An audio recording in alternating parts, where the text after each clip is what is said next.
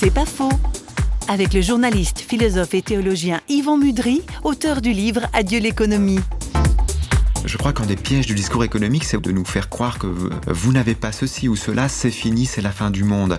Mais la réalité est d'une richesse incroyable. Je pense qu'on peut l'expérimenter dans notre vie personnelle, des moments où on pense que les portes sont fermées, puis tout à coup elles sont ouvertes.